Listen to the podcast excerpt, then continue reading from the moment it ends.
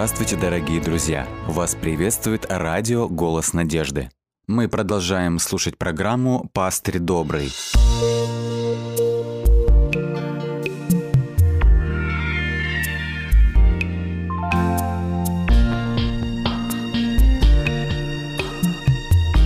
Программа «Пастырь добрый». В эфире программа «Пастырь добрый» и ее ведущий Валерий Павлович Гулита. Мы хотим вам напомнить, что вы можете оставлять нам свои отзывы, вы можете задавать нам вопросы во всех социальных сетях официальной группы радио телецентра «Голос надежды». Вы также можете присылать свои вопросы на номер WhatsApp, Viber, а также Telegram плюс 7 915 688 7601. Книга Откровения, вторая и третья главы. В этих главах представлены послания Иисуса Христа к семи церквям. Сегодня мы рассмотрим послание к церкви в Феатире, а также послание к церкви в Сардисе. Считается, что начало феатирского или же средневекового периода совпадает со времени падения Рима. В римской историографии последний император Западной Римской империи Ромул Август, он был смещен в, тысяч, в 476 году нашей эры. Период феатирский начинается именно с этого года и охватывает самый длительный период в христианской истории. Это более пяти столетий. Надо отметить, что послание к феатирскому периоду – это самое большое, это самое длинное послание, которое Христос направляет своей церкви. Оно в два раза больше, чем другие.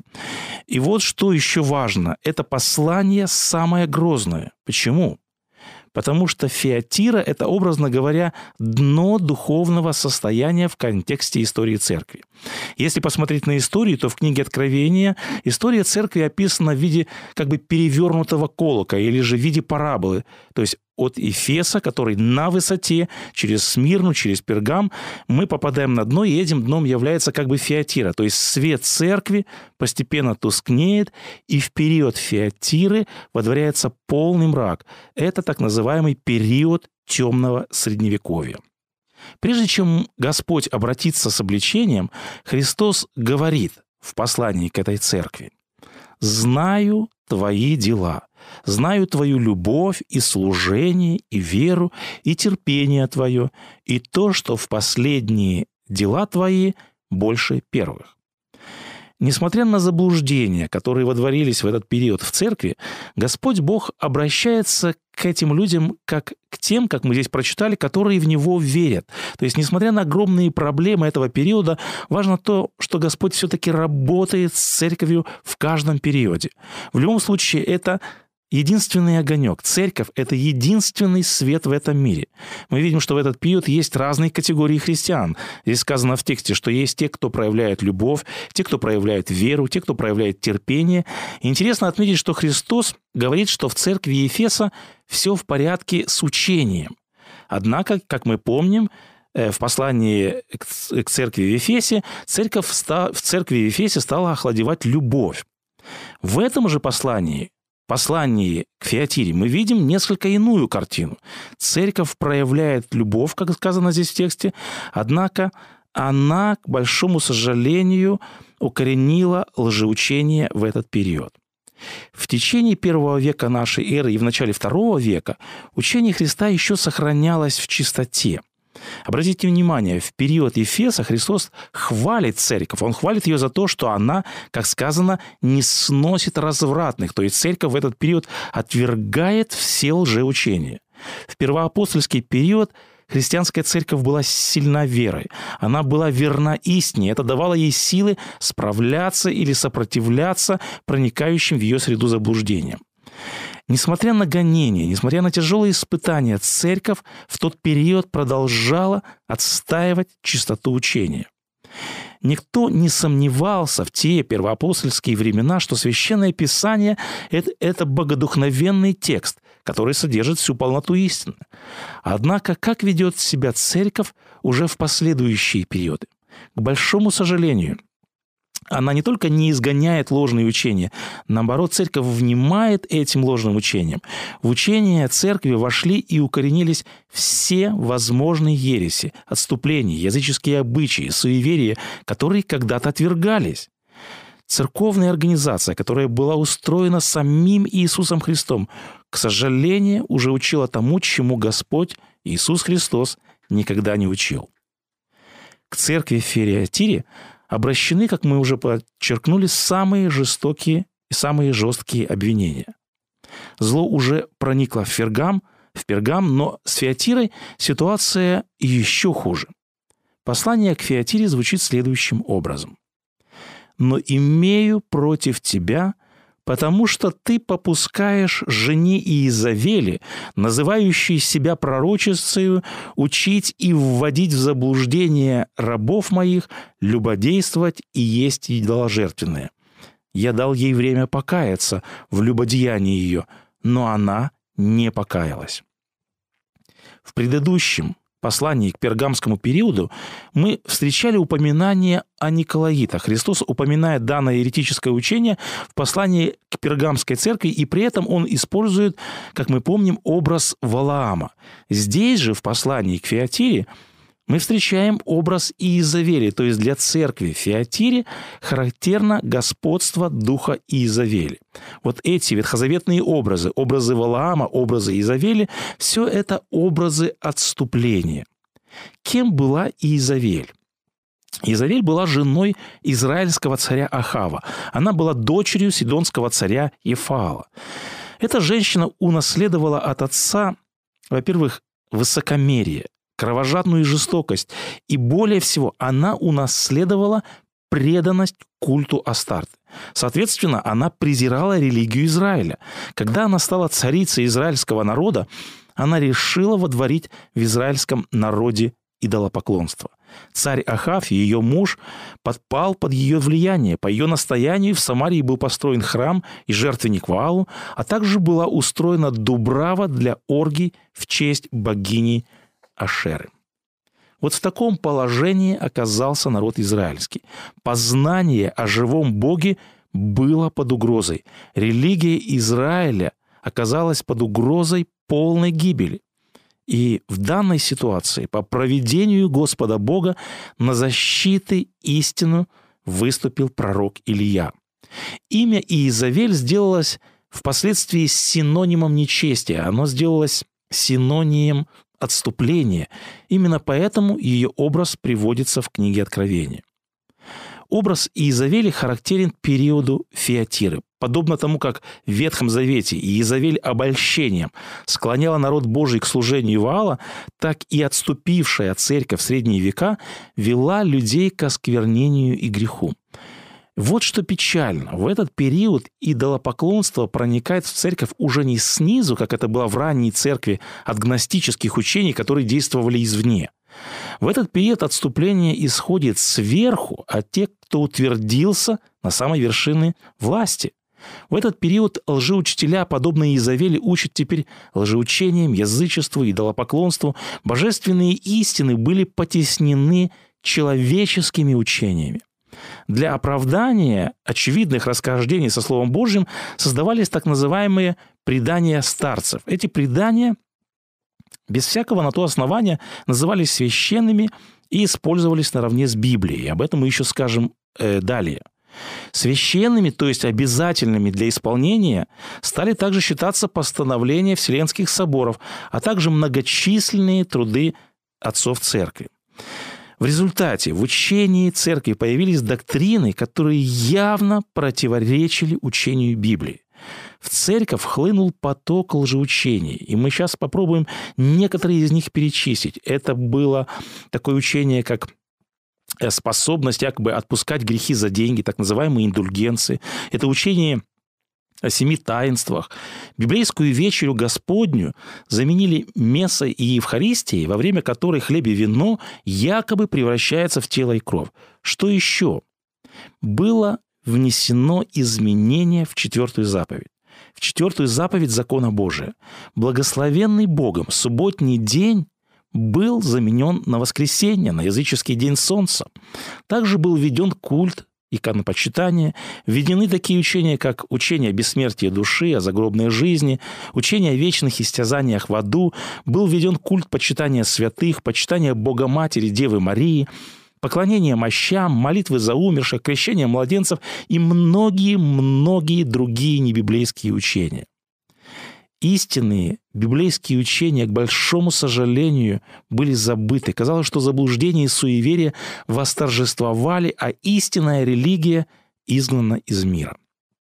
В этот период ересь становится официальным учением. Церковь укрепляет свой статус как политической силы и облачается в царственные одежды. Посмотрите, как об этом пишет апостол Иоанн в 17 главе книги Откровения. Он видит видение, в котором э, представлена следующая сцена. И жена была облечена в парфиру и баграницу, украшена золотом, драгоценными камнями и жемчугом, и держала золотую чашу в руке своей, наполненную мерзостями и нечистотою блудодейства ее. И на челе ее написано имя «Тайна Вавилон Великий, млад... блудницам и мерзостям земным». Я видел, что жена упоена была кровью святых и кровью свидетелей Иисусовых, и, видя ее, пишет апостол Ян, «Я дивился удивлением великим». Мы видим, это была церковь эпохи инквизиции, это была церковь, э, которая инициировала крестовые походы. Никогда в человеческой истории не было таких продолжительных преследований инакомыслящих, как в этот период. Период темного средневековья – это период, когда церковь практически характеризуется только одним действием. Сказано, что это блудодеяние или же супружеская неверность, образно говоря, по отношению к Богу. Завет с Богом в этот период был нарушен. Интересно сравнить образ Вавилона 17 главы книги Откровения и образ Иезавели во второй главе – мы видим многочисленные сходства, что указывает на одну природу. Каждая из них движима гордыней, каждая из них следует только своей воле, заявляет, что является главой церкви, имеет последователей, учит ложным доктринам, совершает духовные прелюбодеяния, то есть неверна Богу. Она э, имеет вину отступления, каждая из них ассоциируется с врагом душ человеческих, каждая отказывается раскаяться, и каждая наказана духовной смертью. И вот здесь стоит отметить, как охарактеризован Христос в контексте данного периода. Как Господь представляется. Мы читаем. «И ангелу Феатирской церкви напиши, так говорит Сын Божий, у которого очи, как пламень огненный, и ноги, подобны Халкаливану. Поскольку в Феатире наблюдается самый глубокий момент отступления, Христос говорит, как мы видим здесь, грозным языком суда. Он являет себя в образе судьи, очень как пламень огня. Это символ способности Христа проникать сквозь тайны души человека и видеть весь внутренний мир его. Ноги, подобные халкаливану, то есть бронзе, это символ бескомпромиссности, это символ постоянства. Церковь Христа находится под постоянным, под внимательным и проницательным взором Иисуса Христа. И теперь посмотрите, какова реакция неба на деяние Феатиры. Сказано, «Вот я повергаю ее на одр и любодействующих с ней в великую скорбь, если не покаяться в делах своих». Здесь совершенно понятен гнев Сына Божьего, который повергает ее в великую скорбь за идолослужение, за неимоверные страдания, которые она принесла другим.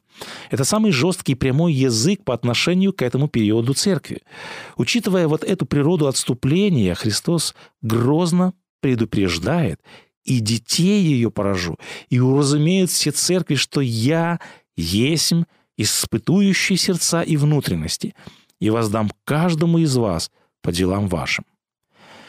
Подобная реакция неба может относиться к каждому человеку, каждому человеку, который на неоднократные обличения и предупреждения неба игнорирует вот этот голос неба и разрушает завет с Господом. Во второй главе, в 24 стихе книги Откровения мы читаем вам же и прочим, находящимся в Феатире, которые не держат всего учения, которые не знают так называемых глубин сатанинских, сказываю, что не наложу на вас иного бремени. Что мы видим в данном тексте? Мы видим, здесь используется слово «прочие», то есть речь идет в данном случае о некотором верном остатке, который сохранил верность Господу. В каждой из семи церквей, в каждый период были люди, которые названы верными Богу людьми. В любой период была возможность, был выбор либо служить Богу, либо религии, образно говоря, Изавели. В любой период были люди, которые были облачены в белые одежды, которые не знали, как сказано в тексте, глубин сатанинских, которые искренне искали Бога и находили его. В каждый период церкви были люди, которые не преклонили колено перед Ваалом. Небесный пастырь никогда не останется без своего истинного стада. Царь царей никогда не останется без верных ему слуг. В каждом периоде у Христа был верный остаток, был верный ему в завете народ, так же, как и 12 учеников когда-то были верным остатком из всего израильского народа. Легко ли сегодня понять, что ты прав, что ты часть истинной церкви, когда против тебя идет большинство? Легко ли убеждать вот это большинство, когда ты один и в меньшинстве? Вот в таких условиях всегда совершала служение церковь. Послушайте, что писала Вестница Божия. «Встать защиту истины и справедливости, когда большинство оставит нас, сражаться на стороне Господа, когда победителей мало, вот это и будет нашим испытанием. Вывод, который следует сделать из этого послания, из грозного послания к Феатире, актуален для каждого времени. Христос предупреждает, что вера и послушание основаны на живом и начертанном слове, что единственно гарантирует истинность и безопасность.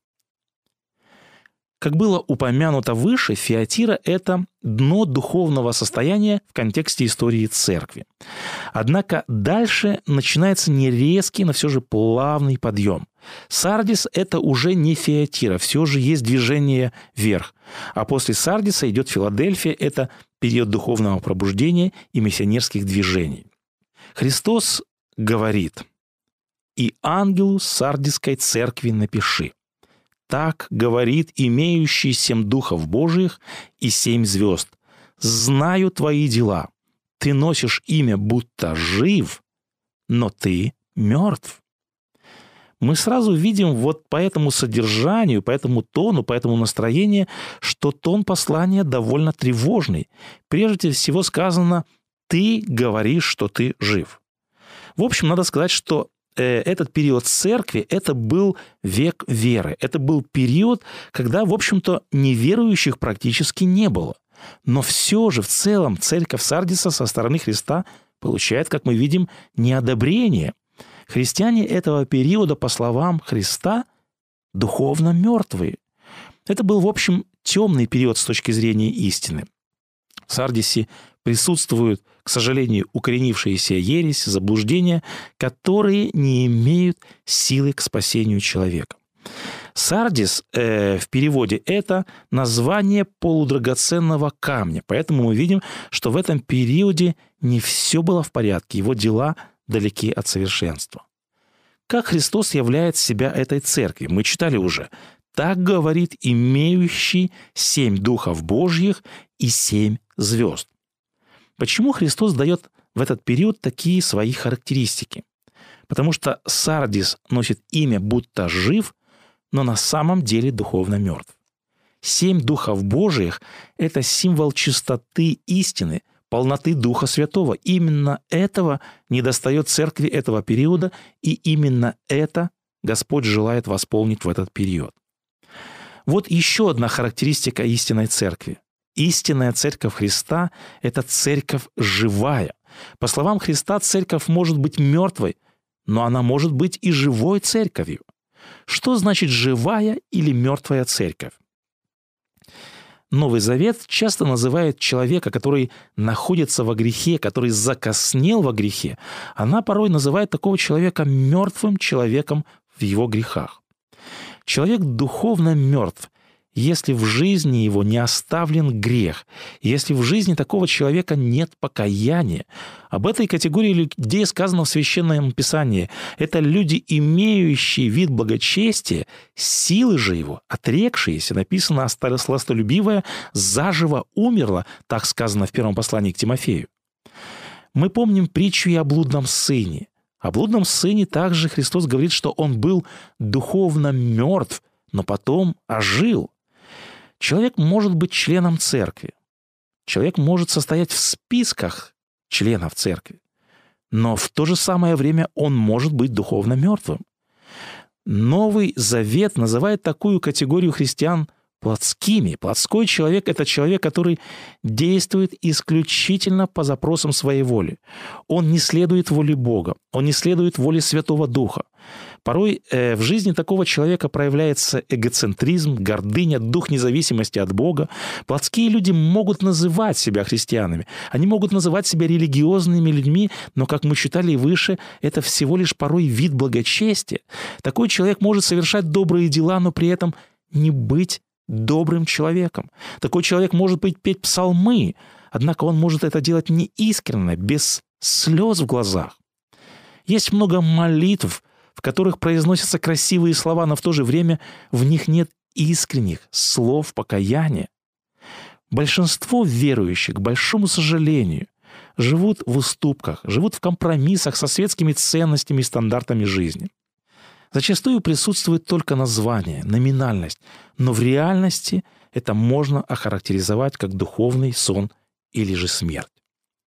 Христос однажды произнес важный принцип. Он сказал, «Прибудьте во мне, и я вас». Как ветвь не может приносить плода сама собою, если не будет на лозе, так и вы, если не будете во мне. Я есть лоза, а вы ветви. Кто пребывает во мне, и я в нем, тот приносит много плода, ибо без меня не можете делать ничего. Кто прибудет во мне, говорит Христос, не прибудет, вернее, во мне, извергнется вон, говорит Христос, как ветвь и засохнет, а такие ветви собирают и бросают в огонь.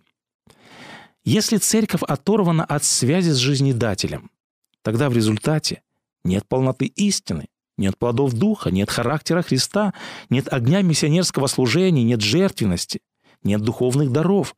Вот поэтому сказано, что вроде как жив, но фактически духовно мертв. Светильник без масла не имеет смысла, он утрачивает свое предназначение. Поэтому подобным образом церковь без веры, без полноты истины, без живого свидетельства, без Святого Духа, она не живая. Такая церковь не может гореть. Такая, образно говоря, мертвая церковь, соответственно, утрачивает свое предназначение. Церковь, которая имеет великое имя, которая называет себя именем Христа и имеет вроде как бурную деятельность, может в то же самое время быть духовно безжизненной. Христос делает призыв в послании к Сардису. «Имеющий ухо да слышит, бодрствуй и утверждай прочее близкое к смерти, ибо я не нахожу, чтобы дела твои были совершенны пред Богом моим. Вспомни, что ты принял и слышал, и храни, и покайся. Если же не будешь бодрствовать, то найду на тебя, говорит Христос, как тать, и ты не узнаешь, в который час найду на тебя. Обратите внимание, что Христос говорит об этом периоде. Впрочем, у тебя в Сардисе есть несколько человек, которые не осквернили одежд своих и будут ходить со мной в белых одеждах, ибо они достойны. Мы видим, что все хорошее, что Господь может сказать о Сардисе, это то, что есть несколько человек. Я вновь хочу обратить внимание на динамику. Движение отступления идет по нисходящей, но в Феатире падение в бездну отступления достигает своего дна. И вот в сардисский период начинается подъем со дна духовного отступления. В этом периоде опять Подчеркивается, в этом отступлении есть верный остаток. Сказано «несколько человек». Возможно, эти слова относятся к небольшой группе людей, которые заложили основу реформации церкви. В этот период католицизму, казалось, был подчинен весь мир. И вот это было до тех пор, пока не появился молодой человек по имени Мартин Лютер. С именем этого человека, с жизнью этого человека связано коренное переустройство мира и связана новая страница истории церкви. После видений о греховных деяниях вавилонской блудницы апостол Иоанн снова слышит глаз с неба. Об этом мы читаем в книге Откровения, 18 главе, 4 и 5 стихи. «И услышал я иной голос с неба говорящий, «Выйди от нее, народ мой, чтобы не участвовать вам в грехах ее и не подвергнуться язвам ее, ибо грехи ее дошли до неба, и Бог воспомянул неправды ее». Этот голос принадлежит Иисусу Христу, поскольку он обращается к верным со словами «народ мой». И вот призыв Христа «выйди из нее народ» был услышан на исходе средних веков и выразился в протестантской реформации.